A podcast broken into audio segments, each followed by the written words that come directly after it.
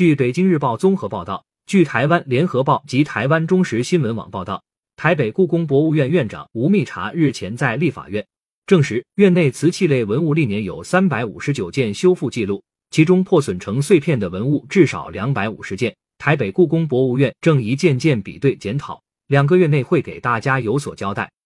此前，台北故宫博物院的明弘制款焦黄绿彩双龙小碗。清康熙款暗龙白里小黄瓷碗及清乾隆青花花卉盘因破损受外界关注。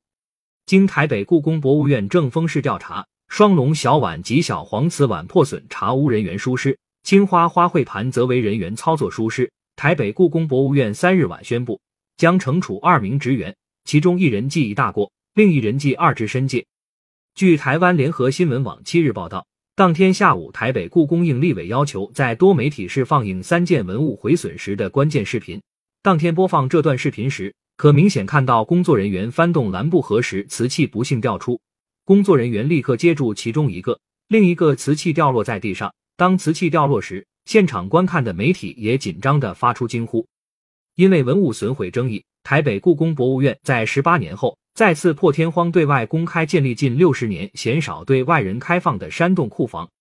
据台湾联合新闻网报道，台北故宫山洞库房共存放历代陶瓷器一万八千六百零八件，约为院藏陶瓷器总数七成。报道称，留在山洞库房的都来自北京故宫，也因此别称为血统最纯正的故瓷。此次引发轩然大波的三件损毁文物，都是贴上故瓷编号的瓷器。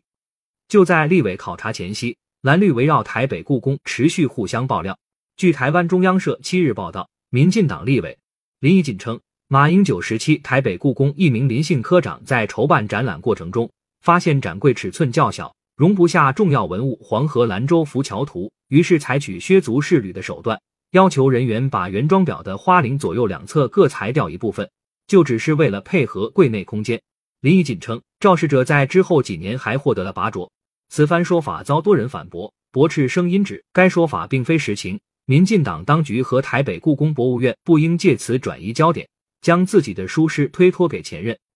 连日来，岛内社会各界和网民纷纷发声，批评声浪首先集中于问题暴露后院方的态度，认为院方在淡化回避问题上花费的心思大于其在文物保护和管理方面投入的精力。民进党当局关于台北故宫博物院负责人的人事任命。过去曾多次引发争议，尤其是过往人选刻意对博物院去中国化的种种举措，引发民众高度担忧。现任院长吴密察在事件发生后的多次发言也惹来争议。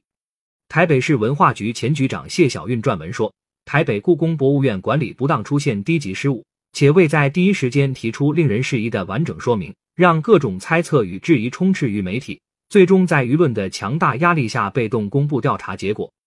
作家杨度也撰文表示，台北故宫博物院的文物不属于一个政治团体，更不属于一个院长。感谢收听羊城晚报广东头条。